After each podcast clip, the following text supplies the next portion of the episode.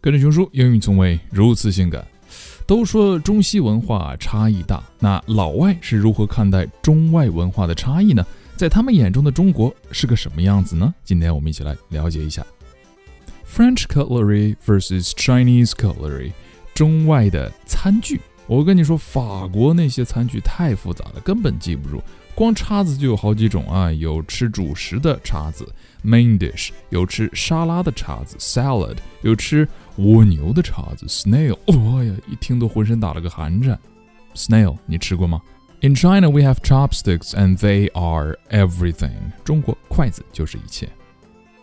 我们再来看一看 inseparable friends on tables，餐桌上的调料对比。In the West, they have salt and pepper. In China, we have soy sauce and vinegar. 西方啊是椒和盐为主，中国呢嘿酱油醋为主。Sometimes Westerners cannot tell Japanese cuisine from Chinese cuisine。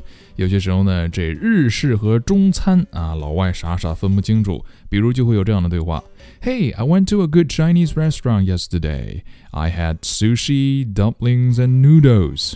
然后作为中国人就说：哈，sushi is not Chinese at all。 老外的反应就是：whatever is Asian。亚洲的都是中国的吗？小时候没有学过地理吧？然后老外呢会有一个百思不得其解的问题，就是哎，中国人用筷子，他能喝汤吗？How do you eat soup with chopsticks? Um, well, we have spoons too. 我们其实也有勺了。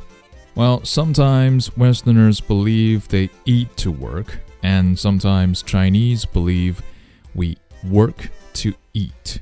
很多西方人呢觉得自己吃饭是为了工作，很多中国人呢觉得自己工作就是为了混口饭吃。各有各的苦啊！有些老外呢对中国人也有些偏见啊，觉得哎，你们中国人什么都吃。你跟他打招呼，I'm from China, nice to meet you，人家给你回一个，Don't eat my cat, don't eat my dog。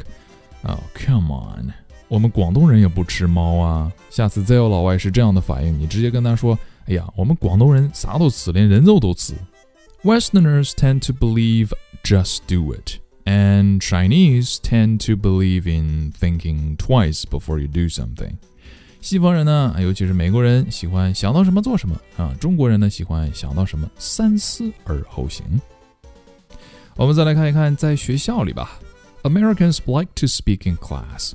They like to make presentations. They like to answer their teachers' questions. But mm, Chinese kids, well, we are shy. 我们中国的学生很羞涩，嘿嘿嘿，在问候打招呼的时候也会有一些文化误解啊。比如说，给你介绍一个朋友，Hey，this is my friend Theo。然后呢，这个 Theo 打招呼的方式是，哎，碰一下脸颊，Glad to meet you。然后，哦呀，Did he just kiss me？刚见面就亲我呀？And Americans tend to be more straightforward, while we are not. We like to say different things to present the same idea. For example, Americans just say, I love you, mom. But we say, Look after your health, mom. Remember to put on more clothes. It's getting cold. I bought you a pair of wool gloves. just tell her you love her. They can take care of themselves. Subway in Paris, everyone is reading, while Subway in Beijing, everyone is looking at their cell phones. 巴黎地铁上都是读书的人，上海地铁上都是玩手机的人。哎呀。